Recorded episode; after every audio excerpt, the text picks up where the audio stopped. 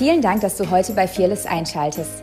Wenn du heute zum ersten Mal reinhörst, möchten wir dich wissen lassen, dass Jesus dich bedingungslos liebt und glauben, dass diese Botschaft dich inspiriert und segnet, wie Jesus zu leben.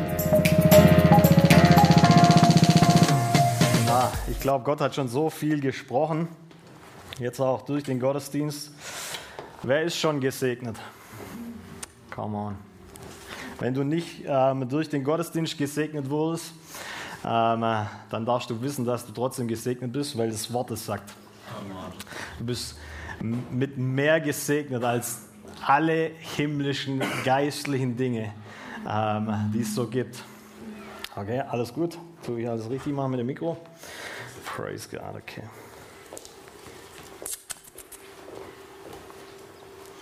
Wir hatten ähm, letzte Woche so coole Dinge erlebt. Wir hatten für eine Frau war hier, die hatte von Geburt an ähm, ihre Kniescheiben waren nach außen gedreht und äh, die hatte also ziemlich krasse Schmerzen. Und äh, die, die Frau war jetzt nicht fünf Jahre alt, sondern die war schon ein bisschen älter. Ihr könnt euch vorstellen, wie lange sie schon mit solchen, also mit solchen Schmerzen gelebt hat. Und wir haben für sie gebetet und äh, die Kniescheiben sind unter den Händen wieder ganz normal ähm, reingefahren. Come on, Jesus. Uh, praise God. Ähm, äh, dann haben wir jemand, der hatte, ähm, er meinte auch schon immer, ähm, hatte er Rückenschmerzen und die Rückenschmerzen sind gegangen. Keine Rückenschmerzen mehr. Ähm, wir hatten, come on, praise God. Wir hatten für, vor kurzem jemand hier, die, ähm, die brauchte eine Sehhilfe, um zu lesen. Und äh, sie ist nach dem Gottesdienst raus und hat bemerkt, sie braucht keine Brille mehr. Come on, praise God. Warum erzähle ich das? Nicht, weil Fearless so cool ist, aber weil ich glaube, dass da, wo Gott ist, geniale Dinge passieren. Und weil ich, weil ich mit Überzeugung glaube, wir können keinen übernatürlichen Gott repräsentieren ohne übernatürliche Kraft. Ich sage es nochmal. Wir können keinen übernatürlichen Gott repräsentieren ohne übernatürliche Kraft. Es ist unmöglich, von diesem Gott zu bezeugen, der von den Toten auferstanden ist, ohne selber diese Kraft in uns zu haben, dass der, dieser Geist, der Christus von den Toten aufweckt hat, lebt in uns und macht uns lebendig. Und wenn du hier bist und du hast Rückenschmerzen oder zuschaust und du hast Rückenschmerzen oder du hast Knieprobleme, dann halt doch einfach mal ganz kurz deine Hand hoch. Augen nicht zu vergessen. Praise God. Sehr gut. Vielleicht können wir es ganz kurz so machen, dass wir für die Leute beten, die ihre Hand gerade hochhalten. Legt doch einfach mal ganz kurz eure Hand auf, wenn ihr dürft, auf, auf die Schulter oder sag ich mal das Knie. Genau, Jesus, ich danke dir, dass du der gleiche bist, gestern, heute und in alle Ewigkeit. Ich danke dir, Jesus, dass dir nichts unmöglich ist und dass, wenn du Dinge für eine Person getan hast, du die gleichen Dinge wieder tun möchtest. Ich danke dir, Jesus, dass da, wo du bist, geniale Dinge passieren. In deiner Gegenwart ist alles möglich. Und wir erwarten jetzt, dass Knieschmerzen ähm, von diesem Ort verschwinden, aus deinem Körper verschwinden. Wir sprechen zu jedem Rücken, dass er in deine göttliche Schöpfungsordnung kommt und und dass die Augen einfach in diese Berufung kommen, wozu du sie geschaffen hast, damit sie sehen. In Jesu Namen. Amen. Come on. Lass uns doch einfach weiterhin erwarten, aber egal, ob dein Problemchen, sage ich mal, erwähnt wurde oder nicht, in Gottes Gegenwart passieren geniale Dinge. Und lass uns doch einfach erwarten, dass er dich berühren will. Er ist heute hier wegen dir. Wow. Wow.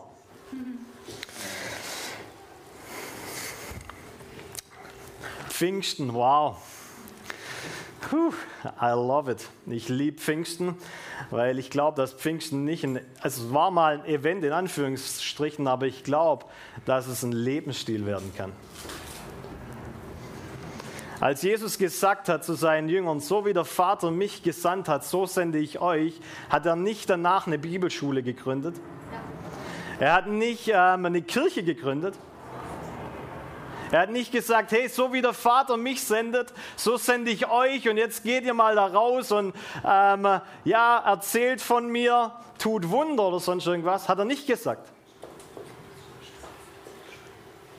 Er hat gesagt, so wie der Vater mich gesandt hat, so sende ich euch. Empfangt, Heiliger Geist. Und ich glaube, dass wenn wir sagen, wir sind Repräsentanten, wir sind Botschafter, dass Gott zuallererst sagt, hey, so wie ich Jesus gesendet habe, so will ich dich benutzen, empfange den Heiligen Geist. Empfang diese Person. Und Gott sucht immer noch Menschen, Menschen, die zu seinen Trägern werden, die seine Gegenwart beherbergen die wie so ein Flugplatz werden für seine Gegenwart, für seine Person. Und Jesus hat uns das vorgemacht, wie das aussehen kann. In dreieinhalb Jahren, in dreieinhalb Jahren hat er so viel auf Erden getan, dass die ganze Bibel es nicht mehr ähm, aufschreiben oder dass die Schreiber es nicht aufschreiben konnten.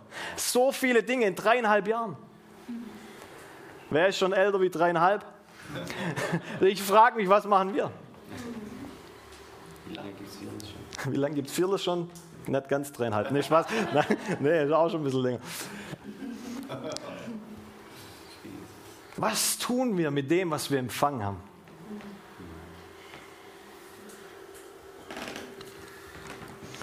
Wir haben heute schon gehört, dass Jesus gesagt hat, hey, ich gehe zum Vater und es ist gut, dass ich zum Vater gehe, weil dann der Heilige Geist kommen kann. Ich habe mir gestern Gedanken gemacht, was das tatsächlich bedeutet. Ist meine Beziehung so tief verankert im Heiligen Geist, dass ich sagen kann, ja, es ist gut, Jesus, dass du beim Vater bist.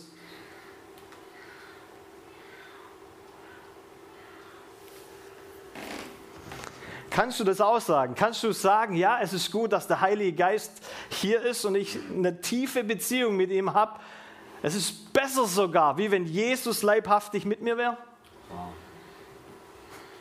Weil genau das drückt er eigentlich aus. Er sagt, hey, es ist besser, wenn ich gehe, weil ich in einer anderen Form komme. Und ich glaube, wir als Kirche, als große Kirche dürfen das noch erkennen, was das tatsächlich bedeutet. Was es bedeutet, einen Lebensstil zu haben, wo Gott unser Freund ist, wo der Heilige Geist die ganze Zeit mit uns ist, wo geniale Dinge passieren, weil er mit uns ist. Und ich möchte uns heute Morgen so ein bisschen herausfordern und gleichzeitig möchte ich uns Mut machen. Hey, da gibt es so viel mehr. Wir haben gehört, da gibt es ein Level im Nationalpark an Wasser. Die Frage ist, kannst du Kontrolle ablegen und reintreten? Das ist schön und cool, wenn du im Nationalpark stehst und das Wasser anschaust und es beklatscht, wie schön es fließt. Aber ich glaube, Gott will, dass wir einsteigen ins Wasser, dass wir nass werden, dass wir untertauchen, dass wir in diesem Fluss baden. Weil darum geht's. Völlige menschliche Kontrolle loslassen, damit er uns begleiten kann mit Kraft aus der Höhe und damit wir das tun können, mit was er uns aufgetragen hat.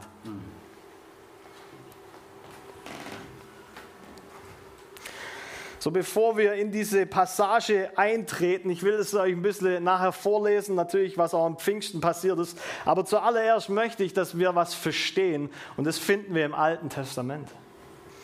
Das Alte Testament ist ähm, quasi am Anfang, am Anfang von deiner Bibel, sofern du nicht nur ein neues Testament mit dir rumträgst. Und äh, da lesen wir, dass das Volk Israel unter Knechtschaft war in Ägypten. Und Ägypten steht für Sünde, für das alte Leben. Und Gott selber, er befreit sie aus Ägypten. Und dann, ihr kennt, wahrscheinlich kennen viele diese Geschichte, sie kommen dann, als sie ausziehen mit all den Gütern, mit all dem Gold, mit all den coolen Dingen, die sie von Ägypten bekommen haben, sie kommen dann an dieses, an dieses rote Meer. Und sie wissen nicht weiter, weil die Ägypter irgendwann realisiert haben, hey, wir brauchen die Sklaven wieder. Und sie ähm, folgen ihnen, weil sie sie wieder einfangen wollen. Und sie stehen da in diesem roten Meer und wissen nicht, was losgeht. Sie murren, weil es nicht weitergeht, weil da eine Wand von Wasser ist. Und dann sagt Gott zu ihnen, hey, seid still und seht zu, was ich tun kann für euch. Und das Wasser geht auf und das ganze Volk geht drüber und die, die Armee aus Ägypten, die Soldaten, die gehen durch dieses Wasser durch und das Wasser schließt sich und das Wasser ähm, ja, beerdigt sie sozusagen. Und das ist ein Bild für die Taufe, wenn wir Jesus annehmen. Ja, er hat diesen Weg für uns bereitet. Wir gehen durch das Wasser, ja, wir gehen unter, wir kommen hoch, wir sind was Neues, weil die Sünde Ägypten im Wasser gestorben ist. Deswegen heißt es auch in Römer, dass wir der Sünde gestorben sind. Und dann gehen sie weiter und dieses, diese Wüstenzeit startet, wo Gott mit dem Feuer und mit Wind bei ihnen ist. Tagsüber in dieser Feuersäule, in dieser, in dieser ähm, Windsäule, nachts in dieser Feuersäule. Behaltet es mal in eurem, in eurem Kopf. Windsäule, Feuersäule. Und in dieser Zeit, der Wüstenzeit, so nenne ich es einfach mal, erleben sie Gott auf eine geniale Art und Weise. Weil immer, wenn sie sagen, oh, ich habe Durst, Gott gibt Wasser. Oh, ich habe Hunger, Gott kreiert Manna oder Wachteln kommen oder sonst irgendwas. Er begegnet ihrer Not sofort. Und er drückt damit aus, hey, ich bin dein Gott, ich bin für dich da. Und dann kommt diese Zeit, wo sie ins verheißene Land übergehen. Und wieder ist Wasser da, der Jordan, ein Fluss. Aber dieses Mal sagt Gott nicht, hey, hört zu, seid still, ich will euch mal kurz zeigen, wie es geht und was ich für euch tun kann. Ich teile das Wasser für euch, damit ihr durchgehen könnt ins verheißene Land. Nee, er macht was anderes. Er ruft diejenigen, die ihn kennen, die ihn repräsentieren, die Priester, die die Bundeslade getragen haben und schickt die voraus. Und die sind ins Wasser reingelaufen. Das Wasser hat sich noch nicht groß bewegt. Es hat sich noch nicht gespalten oder sonst irgendwas. Die sind ins Wasser gestanden. Was für ein Bild für mich auch irgendwo. Dass die Gegenwart Gottes mit Wasser das Erste ist und das Wasser wird dann niedriger, also das Level von Wasser wird niedriger, niedriger, niedriger. Und so kann das Volk Israel rüberziehen ins verheißene Land. Zwei Stämme sind in, in der Wüsten, ähm, also wie sagt man das, äh, der, auf der Wüstenseite geblieben. Und der Rest ist rübergezogen. Das sagt mir auch irgendwas. Du kannst tatsächlich versuchen, ohne den Heiligen Geist ins verheißene Land zu kommen. Oder du kannst einfach sagen, ich brauche es nicht. Aber der Rest des Volkes Israel, er zieht da durch dieses Wasser. Und das allererste, was sie in diesem verheißenen Land begegnen, ist die Gegenwart Gottes, weil das schauen sie an, indem sie durchlaufen und Wasser. Und ich möchte uns ein bisschen herausfordern, weil das verheißene Land nachher war, war komplett anders zu der Wüstenzeit. Es war nicht mehr wir rufen nach Wasser und Gott schenkt Wasser. Wir rufen nach Essen und Gott kreiert Essen, sondern es war in Ko Kooperation mit Gott. Das Problem ist, dass ich Glaube sehe, und deswegen ist mir das wichtig, dass ich das zuvor sage, bevor wir in irgendwelche Sachen einsteigen, ist, viele von uns, wir benehmen uns oder wir haben noch Denkmuster von der Wüstenzeit, wo Gott immer für uns da war und uns Dinge kreiert hat, anstelle zu realisieren, wir sind jetzt im verheißenen Land und Gott will mit uns arbeiten oder durch uns arbeiten. Deswegen sind viele von uns enttäuscht, weil wir denken, hey, ich habe Hunger oder ich habe Durst und wo, wo bleibt's Essen, wo, wo bleibt's Trinken? Herr, was ist los mit dir? Aber wir sind im verheißenen Land, wo wenn wir Durst haben oder wenn wir hungrig sind, wir fragen sollen, okay Herr, wie willst du mich benutzen, um Hunger oder, oder Durst, wie willst du, wie kannst du das versorgen, indem du mich benutzt? Merkt ihr, was ist ein komplettes anderes Denken? Und ich glaube, es ist wichtig, dass wir das verstehen. Weil indem wir im verheißenen Land unterwegs sind und diese Jordanebene durchqueren, das bedeutet, also die Bibel redet davon, das ist wie die zweite Taufe im Geist. Du gehst durch das Wasser. Das erste Wasser, die Taufe, zweite Wasser, dieser Jordan, die Taufe im Heiligen Geist. Und es ist unmöglich, weil, weil die Bibel sagt, das Reich Gottes ist nicht Essen und Trinken, sondern Friede, Freude, Ungerechtigkeit im Heiligen Geist.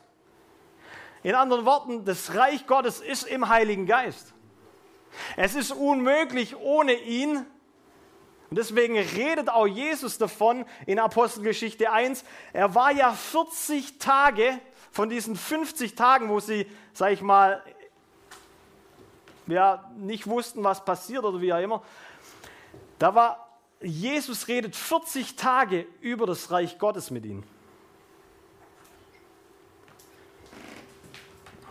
Jesus, der Auferstandene, redet 40 Tage mit ihnen über das Reich Gottes.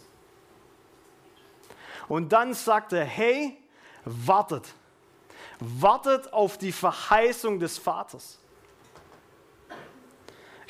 Ist euch das mal aufgefallen, dass Jesus sagt, wartet auf die Verheißung des Vaters und nicht wartet auf die Geistesgaben? In anderen Worten, der Heilige Geist ist eine Person, der mit ganz vielen Geschenken kommt. Wir haben heute schon von ein paar von ihnen gehört, aber der Vater hat auch ein Geschenk.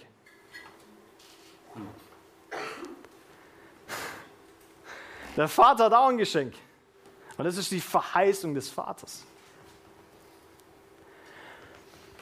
Jesus, Jesus ich höre manche immer sagen, ja, ähm, das, das Letzte, was Jesus gesagt hat, das ist, muss ja mega wichtig sein.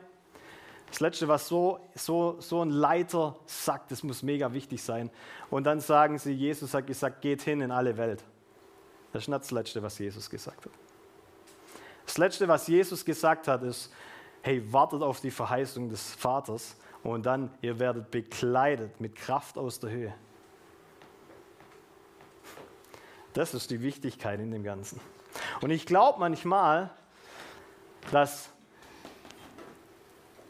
lass mich so sagen, die mussten auf was warten, das sie nicht kannten. Ich meine, praise God, dass wir die Bibel haben und wissen, was passiert ist. Aber stell dir mal vor, Du bist dreieinhalb Jahre mit deinem Rabbi, mit deinem Meister unterwegs. Du lebst in einem bedrückten ähm, römischen ähm, Viertel oder, oder Land, wo du, wo du eigentlich immer darauf wartest, dass eine Kraft von außerhalb kommt, dass ein Retter kommt, der dich von diesem Regime rettet.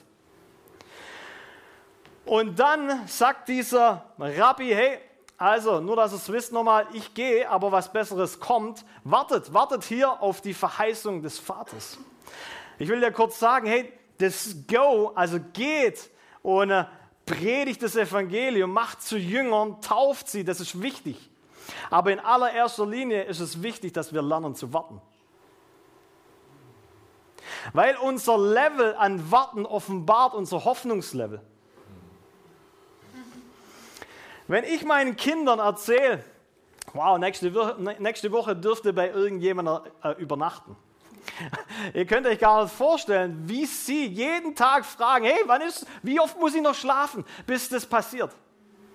Ich gebe ihnen eine Verheißung, ich gebe ihnen äh, irgendwas, äh, was heißt eine, äh, ein Promise? Ein Versprechen, genau, ein Versprechen, sorry. Ich gebe ihnen ein Versprechen, aber sie wissen, dass ich ein guter Vater bin und deswegen können sie es kaum abwarten, bis das tatsächlich passiert, was ihnen versprochen wurde. Ich frage mich, warum wir das verloren haben. Wenn Gott uns was verheißt, was verspricht, dann sind wir nicht wie kleine Kinder. Wann kommt es endlich? Äh, ah ja, schauen wir mal, ob das auch passiert. Das sehe ich nicht in meinen Kindern. Aber ich kann es mir gut vorstellen, dass von diesen 500, die dort im Obergemach gewartet haben, 380, weil 120 sind ja übrig geblieben, 380 diese Haltung hatten. Sie haben es nicht ausgehalten. Sie wussten nicht, dass Gott ein guter Vater ist, weil irgendwo dieses meine meine Herzensposition im Warten offenbart, wie sehr ich weiß, dass er gut ist. Wie sehr ich weiß, dass er mich liebt. Weil dann ist es egal, wie, wie, wie sehr ich warten muss. Ich weiß, er wird kommen. Und er wird mein Versprechen oder er wird dieses Versprechen einhalten. Merkt ihr was? Ich glaube, wir haben das ein bisschen verloren. Ich glaube, wir haben so ein bisschen die Hoffnung verloren, dass Gott an uns so sehr interessiert ist, dass er alles gegeben hat, damit wir in das eintauchen können, was er für uns hat. Und ich möchte uns da ein bisschen kitzeln, weil die wussten nicht, auf was sie gewartet haben. Die wussten es nicht. Die wussten es auch nicht, wie das aussehen mag.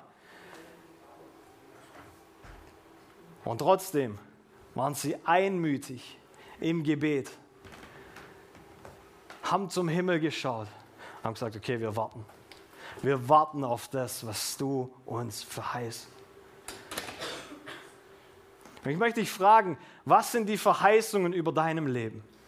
Was sind die Dinge, die Gott zu dir gerufen hat, wo du eine neue, eine neue Perspektive brauchst, wo du eine neue Hoffnung vielleicht brauchst, wo Gott es heute wie neu beleben darf, damit du wie so ein kleines Kind sein darfst. Jawohl, es kommt.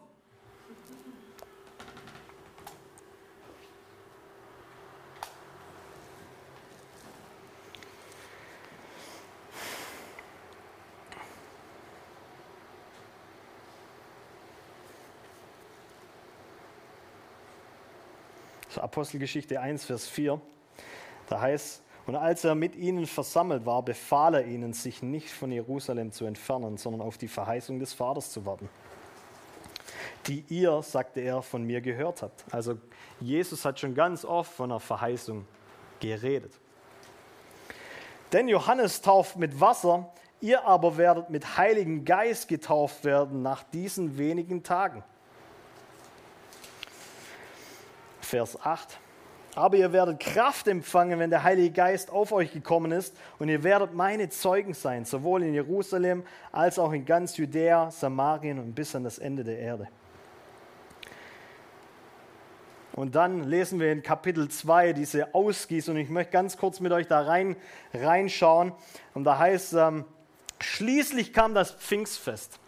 Und wir müssen verstehen, also das war für die kein Event, wo sie gesagt haben, ah, endlich kommt Pfingsten, Halleluja, da hat Gott verheißen, seinen Geist auszugießen, sondern das gab es noch nicht. Also das ist für uns cool, ähm, aber damals wussten die nicht, okay, das ist Pfingsten. Okay? Und ähm, dann heißt da plötzlich, sag mal plötzlich. Plötzlich. Okay. Plötzlich setzte vom Himmel her ein Rauschen ein, wie von einem gewaltigen Sturm. Das ganze Haus, in dem sie sich befanden, war von diesem Brausen erfüllt. Ganz oft wird der Heilige Geist ja als Wind bezeichnet. Wind kannst du nicht oft sehen, aber du spürst seine Auswirkungen. Und könnt ihr euch noch erinnern, was in der Wüste war? Wind. Wolkensäule, Windsäule.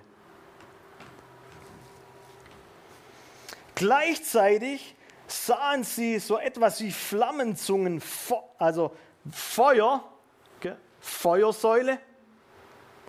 Ah, lass mich mal ganz kurz sagen, Feuer ist nicht neutral. Feuer, Feuer brennt. Feuer tut vielleicht auch weh, wenn du in Berührung mit dem kommst. Feuer ist leidenschaftlich, steckt an. Feuer ist nichts Neutrales. Heiß. So, gleichzeitig sahen sie so etwas wie Feuerflammen, Feuerzungen, die sich verteilten auf sich, auf jeden einzelnen von ihnen. Alle wurden mit dem Heiligen Geist erfüllt und sie begannen in fremden Sprachen zu reden. Jeder sprach so, wie der Geist es ihm eingab. Wegen des Pfingstfestes hielten sich damals fromme Juden aus aller Welt in Jerusalem aus. Als nun jenes mächtige Brausen vom Himmel einsetzte, strömten sie in Scharen zusammen. Sie waren zutiefst verwirrt, denn jeder hörte die Apostel und die, die bei ihnen waren, in seiner eigenen Sprache reden. Fassungslos riefen sie. Da sind das nicht alles Galiläer, die hier reden? Wie kommt es denn, dass jeder von uns in seiner Muttersprache reden hört? Wir sind Partner, Meter, alle mehr und wie auch immer. Ähm, und dann äh, Vers 12. Alle waren außer sich vor Staunen. Was hat das zu bedeuten? fragte einer den anderen, aber keiner hatte eine Erklärung dafür. Es gab aber auch allerdings einige, die sich darüber lustig machten. Sie haben zu viel süßen Wein getrunken, spotteten sie. Jetzt trat Petrus zusammen mit den elf anderen Aposteln vor die Menge. Petrus war der, der noch ein paar Tage zuvor Jesus dreimal verleugnet hat. Ich meine, in manchen Kirchen würdest du da dafür rausgeschmissen werden, wenn du sowas tust.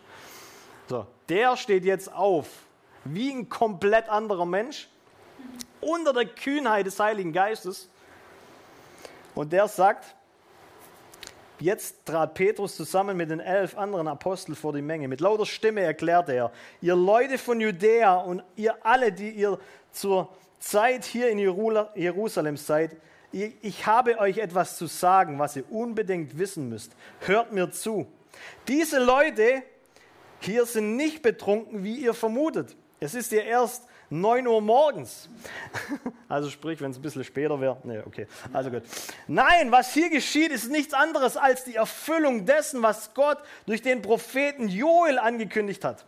Am Ende der Zeit, so sagt Gott, werde ich meinen Geist über alle Menschen ausgießen. Dann werden eure Söhne und eure Töchter prophetisch reden. Die Jüngeren unter euch werden Visionen haben und die Älteren prophetische Träume. Sogar über die Diener und Dienerinnen, die an mich glauben, werde ich in jener Zeit meinen Geist ausgießen und auch sie werden prophetisch reden. Sowohl droben am Himmel als auch unten auf der Erde werde ich Wunder geschehen lassen und es werden furchterregende Dinge zu sehen sein. Blut und Feuer und dichte Rauchwolken. Die Sonne wird sich verfinstern und der Mond wird rot werden wie Blut, bevor jener große Tag kommt, an dem der Herr in seiner Herrlichkeit erscheint. Jeder, der den Namen des Herrn anruft, wird gerettet werden. Wer hat es schon mal von euch gelesen? Ah, ein paar von euch, praise God.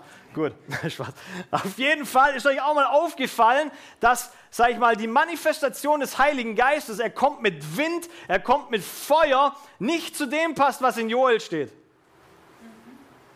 Ich habe ja gerade vorgelesen, was in Joel steht. Ja, dass in den letzten Tagen der Geist ausgegossen wird und alle anfangen mit Prophezeien, Visionen bekommen, Träume haben. Ja, im Obergemach sind, ist Feuer und Wind gekommen. Die haben in Sprachen geredet, die in der Heilige Geist eingab, so dass es Menschen da draußen verstehen konnten. Und sie perplext waren, dass sie sagt, hey, wie kann der in meiner Sprache reden? Das geht ja gar nicht. Es ist menschlich unmöglich, dass der in einer Sprache reden kann, die er gar nie gelernt hat. Und dann sagt Petrus, hey, logisch, das ist doch das, was in Joel steht. Ja, aber das, was in Joel steht, ist eigentlich was ganz anderes.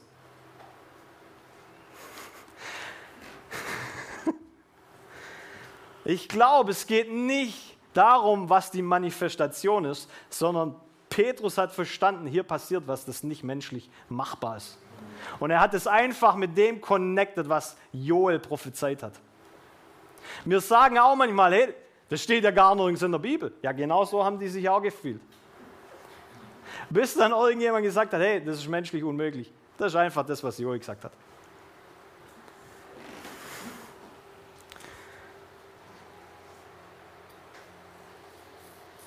Also Pfingsten kannten die Juden damals nicht. Die haben sich versammelt an Pfingsten, an diesem Fest. Und ich finde es mega krass. Das kann man in 3. Mose 23 nachlesen. Die haben sich getroffen in Jerusalem, um das, die Erstlingsopfergabe zu geben vom Getreide. Und an diesem Tag kommt der Heilige Geist. Ist das nicht? Ich finde es faszinierend.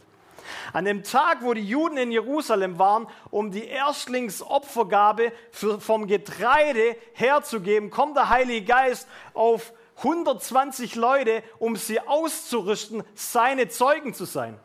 In anderen Worten, an dem Tag, wo die Ernte gegeben wird, kommt der, der dich begleitet, ein Erntearbeiter zu, zu sein.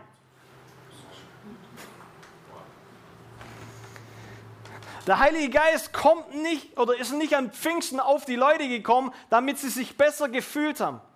Jesus hat schon den Heiligen Geist eingehaucht in seine Jünger. So, es war nicht die Frage, okay, lebt der Heilige Geist in euch oder nicht? Das ist jetzt ganz wichtig, deswegen wartet noch eine Weile. Nee, es ist wichtig, dass ihr bekleidet werdet mit dieser Kraft aus der Höhe, weil alleine könnt ihr nicht meine Zeugen sein. Ihr braucht eine übernatürliche Ausstattung. Ihr braucht übernatürliche Kraft, um von mir zu reden. Weil es dann nicht mehr darum geht, wer du bist oder was du tun kannst, sondern ich durch dich. Ich, Gott, nimm Platz in deinem Tempel und ich befähige dich, dein oder mein Botschafter zu sein. Könnt ihr mir da folgen? Deswegen ist es ja auch so cool, als Jesus sagt, hey, die Ernte ist reif, aber es gibt wenig Arbeiter. Und jeder sagt, ja gut, okay, wie machen wir das? Betet, dass es mehr Arbeiter gibt. Und dann sagt er im nächsten Satz, ihr seid's. Du bist die Antwort auf dein Gebet. Die Ernte ist reif. Der Heilige Geist kommt nicht auf uns, um uns, sage ich mal, die Umstände sehen zu lassen, sondern um uns zu begleiten, damit wir eine Lösung für das Getreide werden.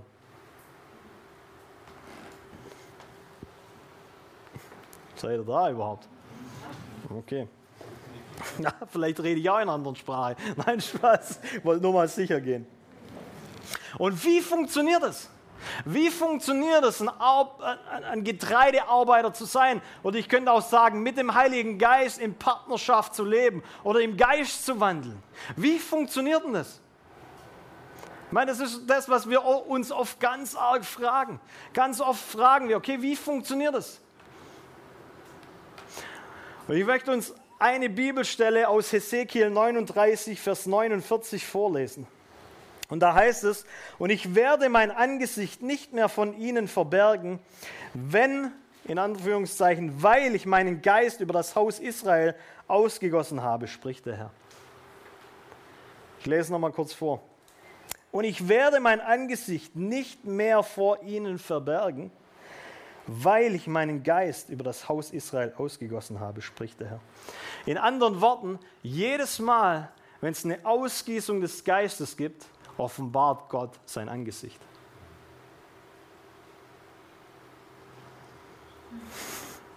Wie wirst du ein Erntearbeiter? Wie kannst du mit dem Heiligen Geist in Kooperation leben, indem du ihn realisierst, indem du in sein Angesicht schaust und verwandelt wirst von Herrlichkeit zu Herrlichkeit? Es ist so einfach. Wir haben es auch in diesen Tagen jetzt mit Chuck Perry und Steve Beckland ähm, gesehen und auch gehört. Wow, danke, dass du da bist. wenn ich meinen Fokus auf das richte, wo er gerade ist, in mir, kommt er automatisch.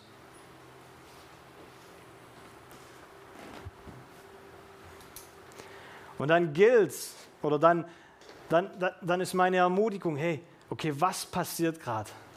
Herr, was offenbarst du von deiner Natur, von deinem Angesicht, wer du wirklich bist? Weil in dieser Ausgießung offenbarst du auch dein Angesicht.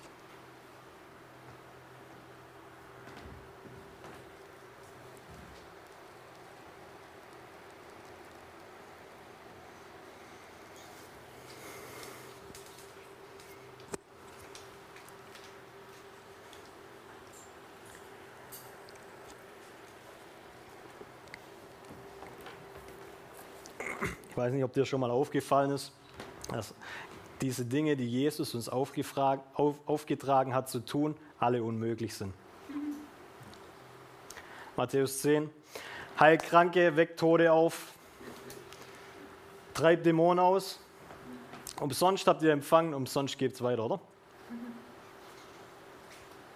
Da steht nicht mal betet für Kranke. Das haben wir draus gemacht. Sondern da steht, hey, tu das, mach das. Ja, oh, natürlich weiß ich, dass es Gott durch uns ist, aber es steht hier nicht drin, dass wir beten sollen, dass Gott was tun soll. Es sind unmögliche Dinge. Aber in der Kooperation mit Gott werden Dinge möglich. Dann wird das, was Jesus sagt, da ist Gnade, Befähigung drauf, das auszuführen. Deswegen muss ich nicht beten, dass Gott was tut, was er vor 2000 Jahren gesprochen hat, sondern ich darf auf dieser Gnade reiten sozusagen und es ausgeführt sehen. Und dann heißt da, hey, umsonst habt ihr es empfangen, umsonst gebt es weiter.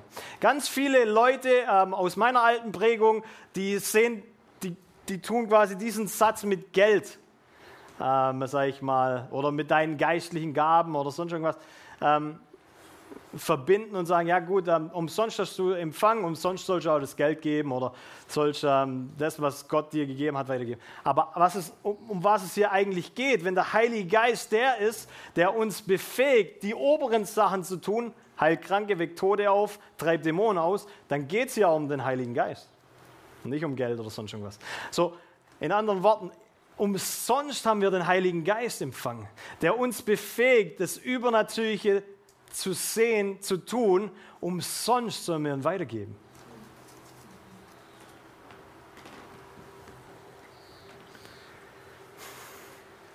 Tun wir das?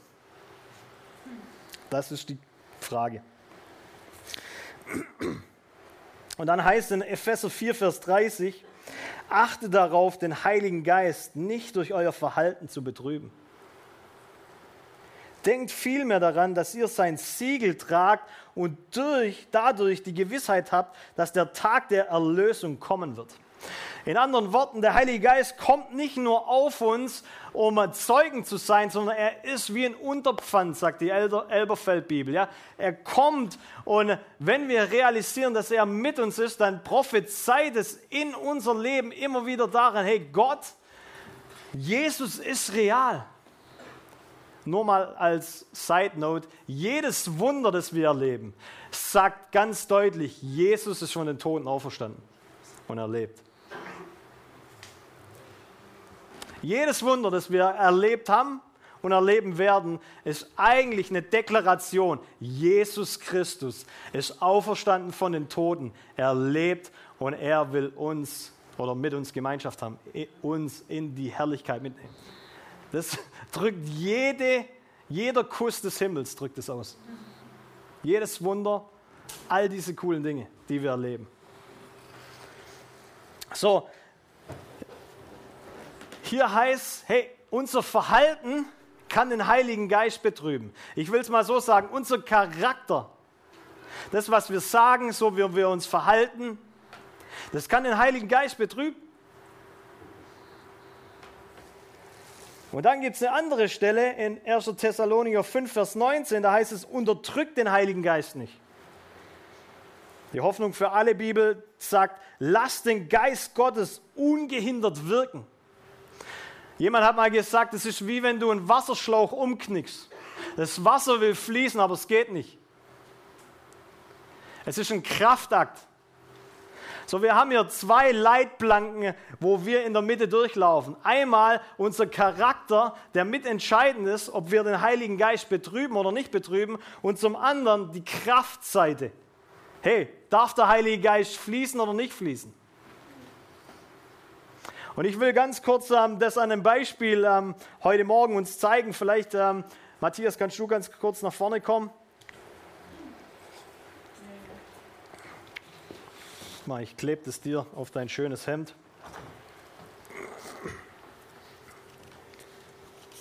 Da steht drauf, Heiliger. Ja, Halleluja. Und hier steht Geist drauf. Okay. Und ganz oft verhalten wir uns so, laufen wir so im Kreis rum, dass wir dem Geist, dem Übernatürlichen nachlaufen, okay? Wir wollen dem Geist, wir wollen das Übernatürliche, ja? Wir wollen, dass diese Dinge in unserem Leben passiert, aber der, Ge der Heilige Geist ist nicht nur ein Geist, sondern er ist ein Heiliger Geist. Also der Charakter von ihm ist heilig. Und das bedeutet, vielen Dank, das bedeutet, das bedeutet, das bedeutet, dass der Heilige Geist und seine Gaben auch heilig sind. Ich meine, der Heilige Geist kann nicht ähm, eine unheilige Gabe mit sich bringen. Das bedeutet, wenn eine Frucht des Geistes Freude ist, dann ist Freude heilig. Für alle, die sagen, ja, das darf man nicht im Gottesdienst, darf man nicht lachen, ja, wo dann? Das ist doch ein heiliger Ort. Das ist doch ein heiliger Ort, oder? Und wenn ich eine Offenbarung habe, wer der Heilige Geist ist, dann kann ich mich erfreuen und es ist tatsächlich noch ein heiliges Opfer. Friede ist heilig. Haben wir vielleicht nicht so viele Probleme damit. So seine Attribute, seine Gaben, seine Geschenke sind heilig, weil er heilig ist.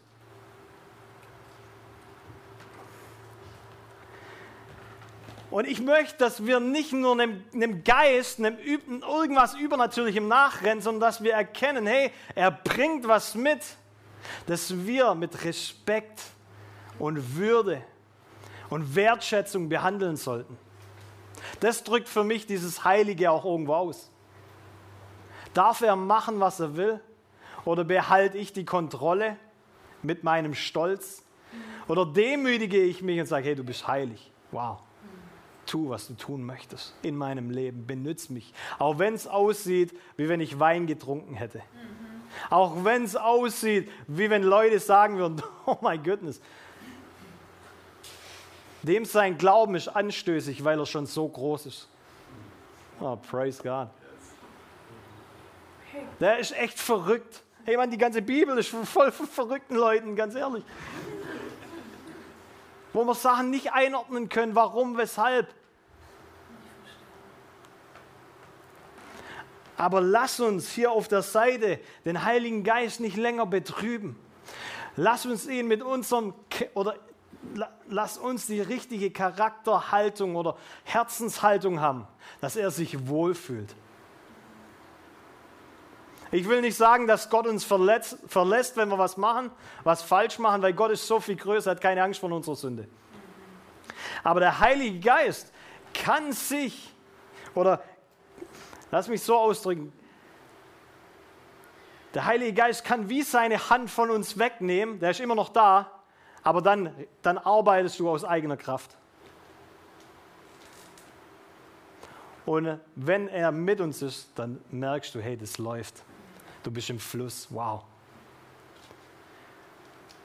Und wenn es mal nicht mehr läuft, dann müssen wir uns Gedanken machen, hey, okay, habe ich irgendwas getan? Wie sieht die Beziehung gerade aus? Oder, hey, lasse ich ihn überhaupt wirken? Darf er durch mich wirken? Hat er die Erlaubnis? Oder ist jedes Mal, wenn er mich benützt oder zu mir kommt, oder ähm, dann ist es, sage ich mal, eine Heimsuchung. Er muss mich übernehmen, weil ich ihm eigentlich gar keinen Raum gebe. Und ich möchte uns die letzte, die letzte Bibelstelle vorlesen.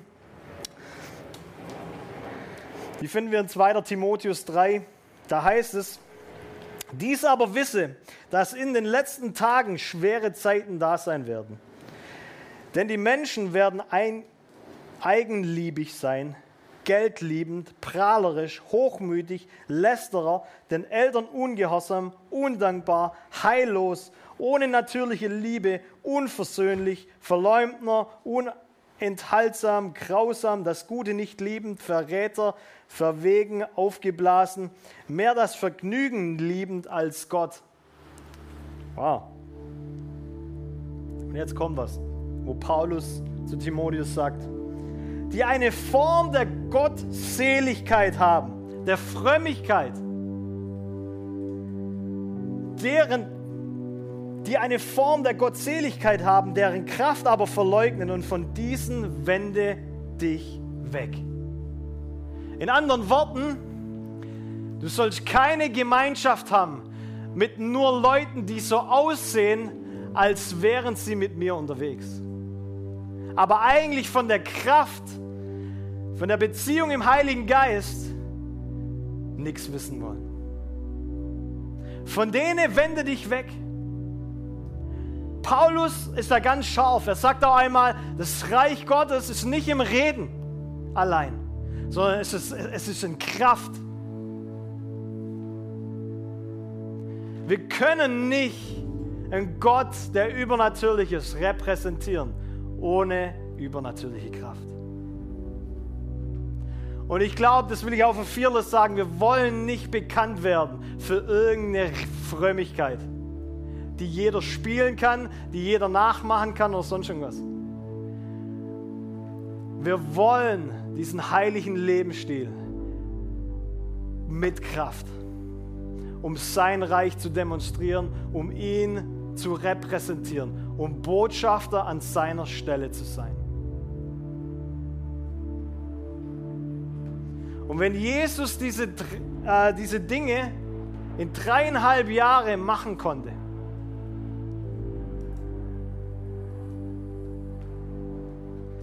dann ist meine Frage, okay, wie ist unsere Beziehung zum Herrn? Wie ist unsere Beziehung zum Heiligen Geist? Sind wir hungrig, so wie dieser Azusa Street, William Seymour? Sind wir hungrig und demütig, dass egal wo wir sind, auch vielleicht draußen am Fenster, Gott kommen darf und auf uns fallen darf? Haben wir eine Hoffnung, haben wir eine Erwartungshaltung, die ausdrückt, dass Gott gut ist, dass er uns liebt und dass er in unser Leben oder durch unser Leben handeln will? Oder warten wir noch mit Wüstendenken? Ich habe Hunger, jetzt. Herr, komm, bitte. Kommt nichts. Was ist das Problem mit dir? Hörst du schlecht? Das ist ganz oft so. Tut mir leid. Wir verhalten uns ganz oft so.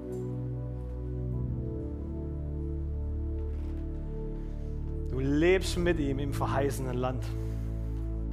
Im verheißenen Land, da gibt es Riesen, die, die Israel töten musste.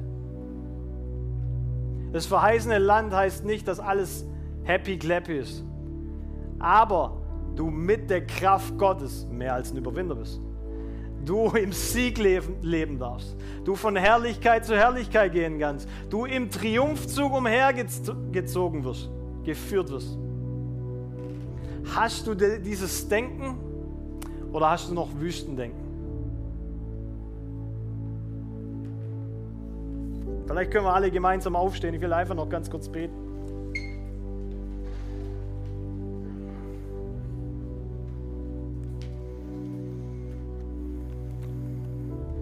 Heiliger Geist, ich danke dir, dass du oder nicht als Weisen zurückgelassen hast. Nicht alleine mit irgendwelchen, ähm, sag ich mal, übernatürlichen, unmöglichen Formeln oder Gesetze oder Dinge, die wir tun müssen, sollen, um dich zu repräsentieren. Sondern Jesus, du hast gesagt, es ist gut, dass ich gehe, weil ich nur mit vereinzelten Menschen in Kontakt kommen kann. Aber die Verheißung, der Heilige Geist kann in jedem von uns wohnen und so mit Erweckung in Schöneich, Böblingen, in Deutschland, auf der Welt passieren. Und Jesus, ich möchte dieses Gebet für mich beantworten und sagen, ich möchte noch eine tiefere, tiefere Beziehung zu dir. Ich will wirklich sagen können, hey, es ist gut, dass du im Himmel bist. Und dass der Beistand, der Heilige Geist hier ist. Um mit dir noch eine tiefere, Heilige Geist, noch eine tiefere Beziehung haben zu können. Heiliger Geist, ich bete, dass du uns ausrüstest als Kirche, aber auch als Individuelle mit deinen Gaben, mit deiner Weisheit, mit dieser Kraft vom Himmel, damit wir Zeugen sein können von, dieser, von diesen Geschenken des Vaters. Heiliger Geist, ich bete einfach, dass du eine Sehnsucht heute Morgen freisetzt, eine Sehnsucht und eine neue Leidenschaft, dir komplett hingegeben zu sein dass du kommen kannst und, uns anziehen kannst wie ein Handschuh, uns benutzen darfst, um dein Reich auszubreiten.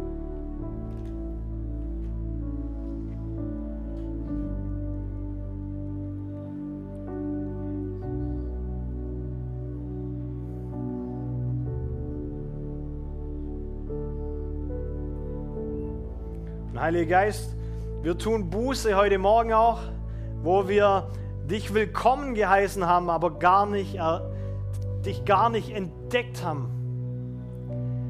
Dich gar nicht ganz ausgepackt haben, wenn wir das von diesem Bild vom Geschenk redet. Wir haben kurz reingeschaut, wow, cool, und haben es irgendwo beiseite gelegt.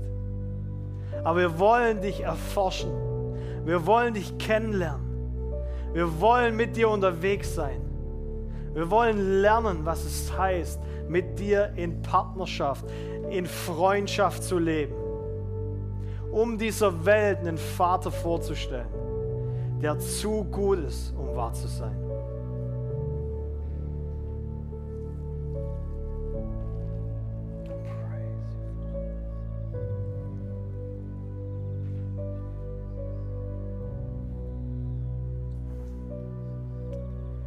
Heiliger Geist, wir wollen einfach auch sagen, wir wollen nicht, wir wollen dich nicht betrüben, aber wir wollen nicht deine Kraft auslöschen, sondern wir wollen, dass du durch uns wirken kannst und dass du unseren Charakter transformierst, dass wenn Menschen uns begegnen, sie dir begegnen.